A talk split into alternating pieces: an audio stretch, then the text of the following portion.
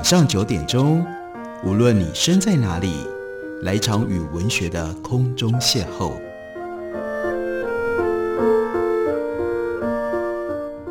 杨照谈书，邀您一同遨游文学世界，认识古今中外的经典之作。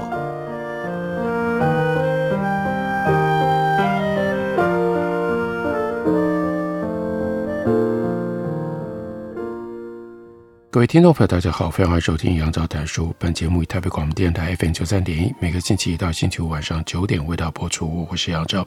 在今天的节目当中，以及在未来的几天节目当中，要为大家做一系列的这一套书的介绍。这套书呢是左岸出版公司刚刚出版的新书，它是来自于 Oxford University Press 的 Very Short Introductions，它把它翻译叫做《牛津非常短讲》。其中的六本原来呢是非常篇幅看起来很薄，然后呢是一系列的小册子。那关于牛津非常短讲以及左岸这次从短讲当中所选出来这六册的内容，我们可以看到左岸请了吴瑞仁做了一个总导读，这是以别册的方式来发行的。在总导读的前言当中，吴瑞仁这样跟我们介绍。他说：“牛津大学的非常短讲系列已经出了七百多册，内容涵盖各个知识的领域，可以说是当代通识领域的宝库。左岸文化这次呢选译出版了六本，这六本呢是关于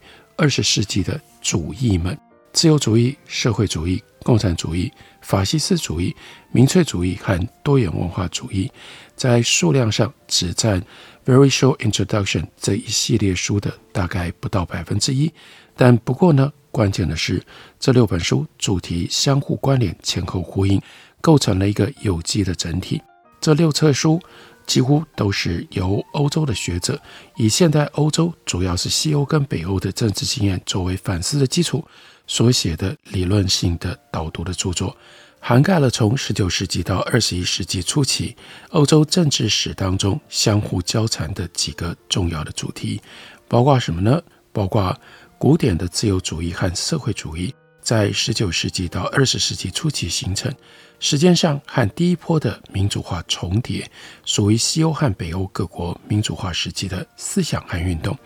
接下来有法西斯主义和共产主义，这是两次大战之间。欧洲民主倒退期的重要思想和政治的运动，另外是法西斯主义。法西斯主义在第二次世界大战之后瓦解了，但是倒过来相形之下，共产主义却是在战后全球扩张，跟自由民主阵营形成了对峙。这个局面在欧洲主要是以共产主义和社会民主对峙的形式而存在的，而展现的。另外很重要的那是。民粹主义，民粹主义是在十九世纪末的北美洲开始，长期和民主体制共生，并且和各种不同的意识形态结合，展现了它复杂的面貌。那我们看到二十世纪的末期出现了苏联解体、冷战终结。不过在这个时候，三十年的新自由主义全球化带来了新的全球不平等，并且在世界各地诱发了新一波反全球化的。民粹主义浪潮，在已经瓦解的共产主义和危机重重的资本主义之外，是不是还有第三条路？一直到现在仍然悬而未决。第二次世界大战之后跟冷战之后的两波来自于非西方世界的移民潮，根本改变了西欧民主国家的人口结构，造成复杂的种族问题，也对于自由民主体制带来了挑战。这就牵涉到。多元文化主义，多元文化主义呢，和极右派的民族民粹主义在这个脉络当中先后崛起。多元文化主义试图要深化自由主义的多元价值，并且重构民族国家的体制，寻求多族群共生之道；而极右派的民粹主义被视为是法西斯主义的再生，高举反全球化。还有反移民的大旗，试图要恢复传统欧洲民主国家的认同跟秩序，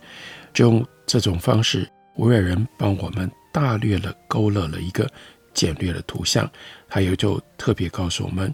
民族主义、民主世界大战、冷战、全球化这另外几个牛津大学非常短讲系列曾经处理过的主题，也跟讲到的刚刚提到的这样的一个架构是相关的。那左岸这次选择六册属于同一组专题，可以相互的参照来做有系统、系统性的阅读。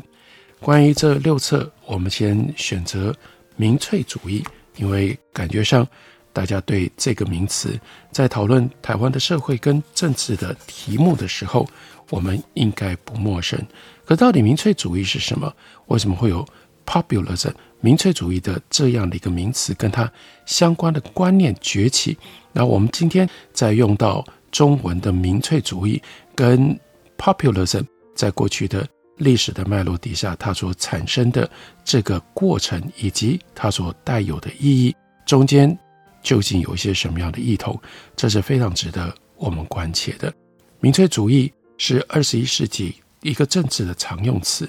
这个词呢，曾经用来描述拉丁美洲的左翼总统、欧洲挑战建制的右翼政党，还有美国左右两翼的总统候选人。这个词记者很爱用。读者很爱看，但是呢，看起来是被用得太广泛了，从而就带来了困惑，乃至于抱怨。因此，为什么会有 short introduction？就是希望能够厘清民粹主义的现象，并且探讨为什么民粹主义对当代的政治举足轻重。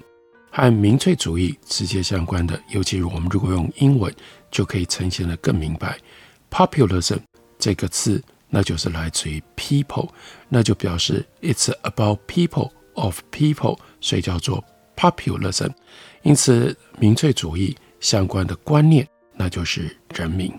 所以在这本由卡斯穆以及 Crispard Carvacer 所写的书里面，他们就特别提到，关于民粹主义概念和现象的争辩，很多时候都是围绕在“人民”这个虚无缥缈的词语。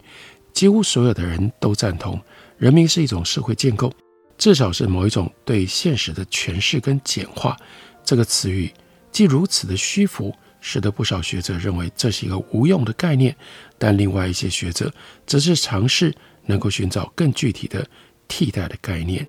不过，人民正就是一种 anti-signifier，正就是因为它没有具体的所指，所以才使得。跟人民有关，或者是紧紧绑住人民的民粹主义，变成了一种强势的意识形态和社会现象。由于民粹主义就能够用各种不同的框架来诠释“人民”这个概念，借此讨好不同的选区，并且回应各种不同的诉求，就能够营造出横跨不同团体的共同的认同，并且促使众人携手去争取共同的目标。虽然人民是一个有弹性的社会建构，不过这个词语包含以下三种含义：一呢是人民主权，第二呢是平凡人，第三呢是国族。这平凡人尤其就会对应到精英，而分辨人民跟精英的主要方式，都是通过辨认这些人的各种次要的特征。比如说是政治权力、社经地位、国籍等等，基本上所有类型的民粹主义都会采取一篮子的次要特征去辨别人民，极少会执着于其中的任何一项特定的特征。认为主权属于民众大众的讲法，建基于近代民主理念。人民不只是政治权力的终极来源，他们本身也是在名义上的统治者。这种讲法和美国独立以及法国大革命的经历是有关系的。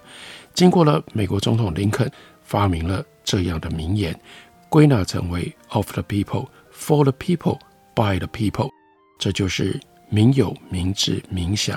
然而，民主体制的建立却没有能够完全消弭统治者跟被统治者之间的鸿沟。在一些情况底下，拥有主权的人民会觉得在位的精英。没有好好的代表人民的权益，实际上指的是自己的权益。也因为这样，他们会批评政治建制，甚至发起暴乱。如此，让人民夺回政府的民粹抗争就得到了表现的舞台。换句话说，主权在民是各种民粹主义传统的共同话题，用来提醒大家，民主政权得享政治权利，那是来自于人民的意志。如果政权忽略了这一点，就会引来反对者的动员，甚至引发暴乱。这论述正好就是十九世纪末美国人民党，又称之为叫做民粹党，他们兴起的动力，也助长了二十世纪以至于今天美国各种民粹主义的展现。人民还有第二种含义，那就是平凡人。当讲到平凡人，那就或明或暗指涉了包含社经地位。特定文化传统，还有人民价值的复合概念，谈平凡人，往往就是要去批判、质疑一般人判断品味跟价值观的主流文化，那就是牵涉到对立面。这对立面是精英主义的观点。那平凡人的讲法重视那些因为社会文化或者是社经地位被排挤或者是被蔑视的群体，肯定他们是有尊严。也是有见识的一群，正因为如此，民粹领袖以及支持他们的选民，通常都会采用被主流文化视为低俗的文化元素。例如说，阿根廷的 Perón，他以崭新的概念以及展现方式来论述阿根廷的政治共同体，歌颂边缘团体在其中的角色，特别是那些被称之为叫做无山党。那是 d e s c a m i s t a d o 还有黑头党，那是 Capacitas Negras，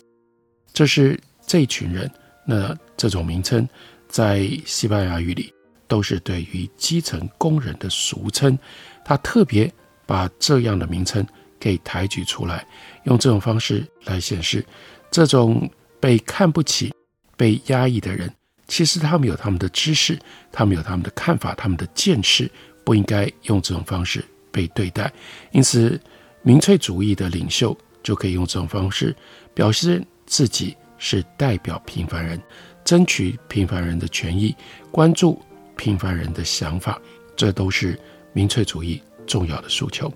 我们休息一会儿，等我回来继续聊。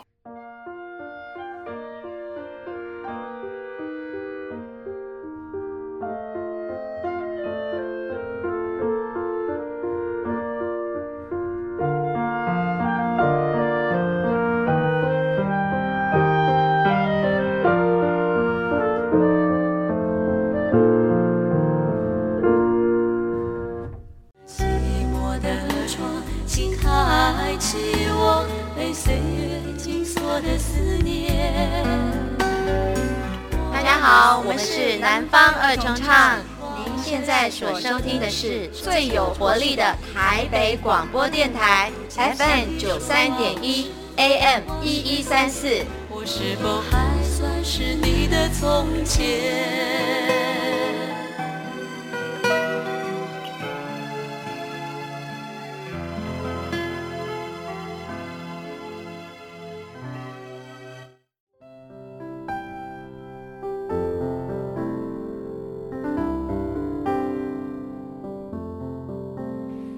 见台北的身影，拥有颗热情的心，有爱与梦想的电台，台北广播 FM 九三点一。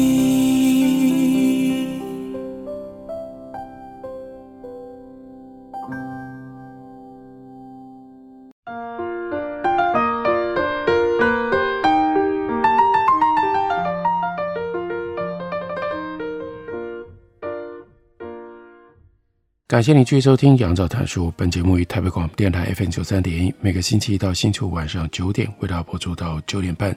今天为大家介绍的是左岸从牛津非常短讲系列当中选择了六本书，把它们组成了一个系列。这个系列重点在于呈现从二十世纪一直到现在，在世界的政治领域当中流行的几个主义。这个主义呢，当然就是有系统或者是。牵涉到非常复杂的意识形态建构的这些观念，而且主要是关于权力，主要是关于政治。那我们今天特别为大家介绍的这一本呢，就是处理民粹主义。民粹主义把所谓人民定义为平凡人，于是就必然连带着牵涉到对于精英的看法，尤其是对于精英的敌意。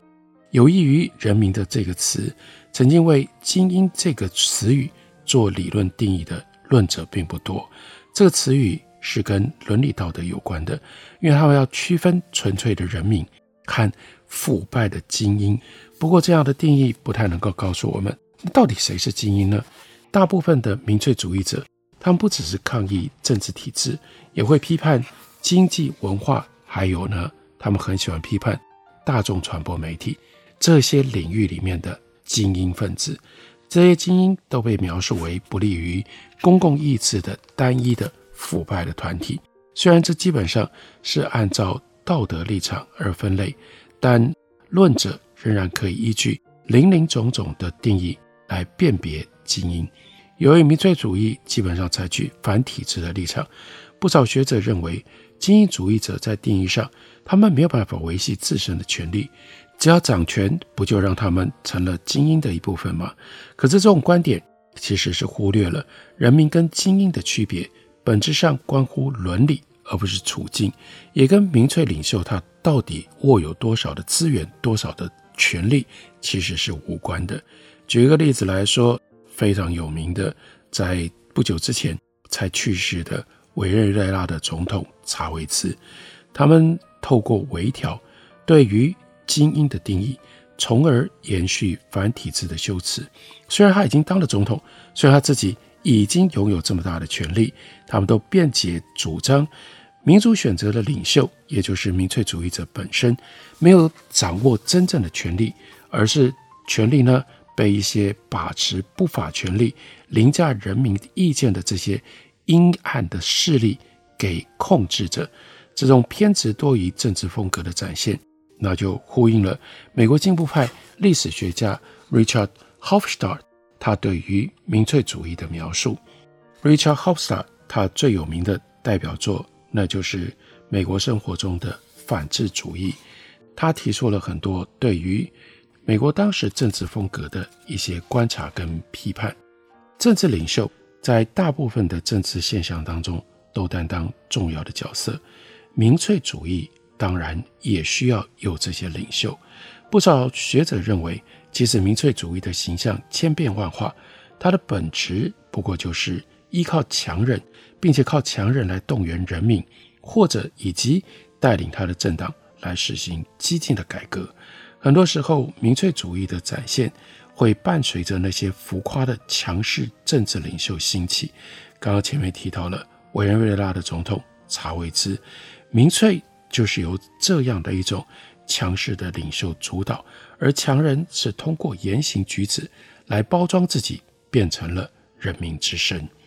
民粹主义要有出类拔萃的人物去带领平凡普通的人民。民粹主义归根究底是一组理念，这些理念被不同的性格乃至于不同行事风格的行动者所采用，所以这个世界上没有典范型的。典型的民粹领袖，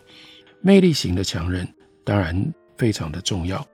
因为民粹强人倾向于推动个人崇拜，所以要把自己装扮成为阳刚而无勇的人物，并且借由这样的形象来统治国家。民粹主义跟强人政治的连结可以追溯到前面提到过的阿根廷的佩隆，他在担任总统的年代，佩隆可以说是。元老级的这种民粹主义的强人，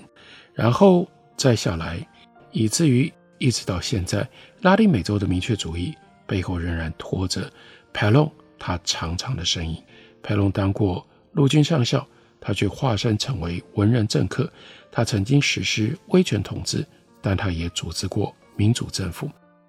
委内瑞拉的查韦兹是民粹强人最近的一个重要的案例。他同样是军旅出身的文人政客。拉丁美洲以外的强人，大部分他们没有军事的背景，但仍然拥有其他类似的特征。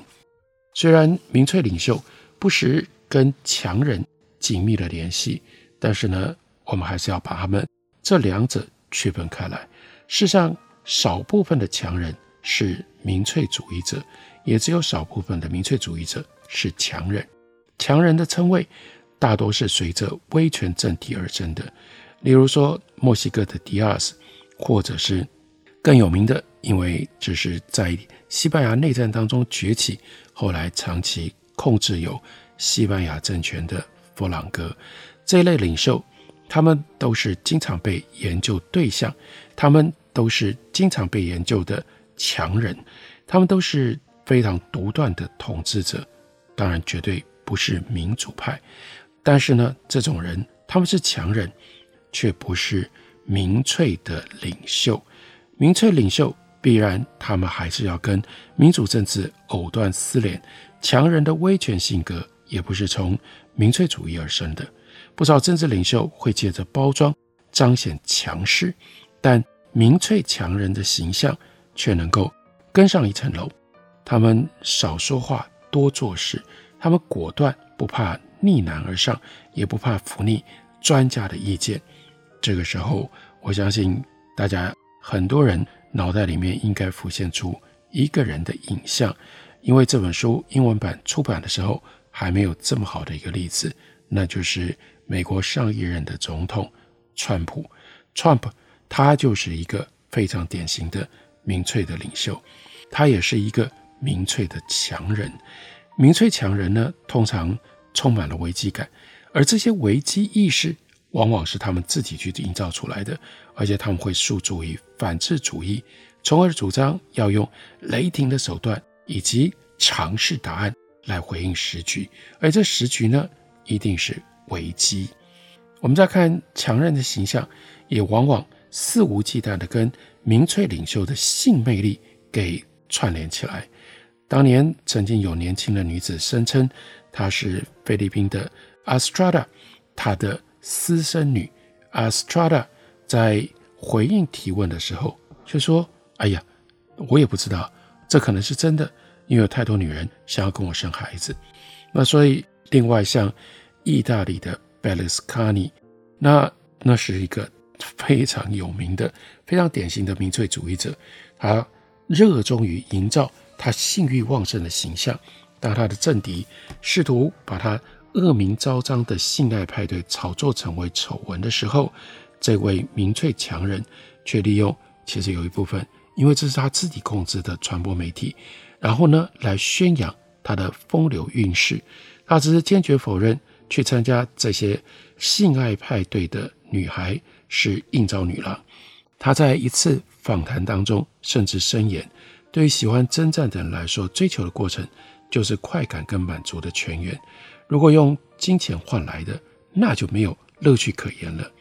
民粹主义者普遍爱用简单。甚至是刻意表现的低俗的语言，而强人呢，对这个格外的热衷，那是所谓酒桌聚会的论调。他们宣称自己是兄弟帮的一员，是男人的老朋友。他们喜欢讨论体育，喜欢品评女人，而不是谈政治论政策。他们卖弄性别偏见，满口粗言秽语，借此呢跟普通男人打关系。民粹强人的魅力，那应该是他最具争议的特征。Marx Weber 的讲法，charismatic 魅力型领袖的权威源自于天赋恩赐的某一种超凡魅力 charisma。他自觉得自己听到了天启，得到了天上的指令，对于英雄气概、个人的领导才能也非常的自信，并且委身于此。韦伯相信魅力型领袖。会在忧患时代迎难而上，人们面对了这样的局面，容易把希望寄托在某一位人物的个人特质之上，而且这位人物通常都是政坛的局外人和惯常的权威来源，例如说习俗跟法令没有关联。韦伯所说的魅力式领导，对于民粹主义的研究影响深远。根据流行的见解。魅力是领袖尊享的一组非凡特质，只要身为领袖，就会拥有这些特质。可是，关于这些特质的内容，引起了激辩，又造成了困惑。魅力有的时候被形容为受欢迎，有的时候叫做强势。如此以魅力来解释政治人物的支持度，就不免陷入了循环论证的 tautology。受欢迎的领袖被视为强势，因为他们享有支持度；不受欢迎的领袖，则是因为缺乏支持度而陷入于弱势。但是韦伯他对于 charismatic leader 这种魅力式领导的理解，却认为关键在于领袖和追随者之间的特殊的连结。这种连结不只是取决于领袖的个人特色，追随者的期望跟印象也同样的重要。因为如此，如果要寻找魅力的普遍特征，我们很难循着这条路。不管你怎么样的努力，恐怕都得不到明确的答案。所以，很关键的一件事情，魅力跟魅力的特征是由文化来决定的。那大部分的这种所谓魅力型的领袖，他们都能够找到一种方式和他们的支持者。直接连接，用这种方法，我们可以更进一步的从普遍的比较的这种观点去了解什么是民粹领袖，然后呢，我们也就更容易可以把关于民粹领袖的这种描述用来去解析，用来了解。例如说，我们自己所看到的，在我们身边，在台湾的这些政治领导人是哪一些人？属于民粹主义型的，还有哪一些人在什么样状况底下，他们会刻意的去动用这种民粹主义来取得权力，来运作权力。所以这是非常重要的政治参考书，篇幅不长，集中的讲民粹主义，让我们对于民粹主义有所了解，也才能够有所提防。感谢你的收听，明天同一时间我们再会。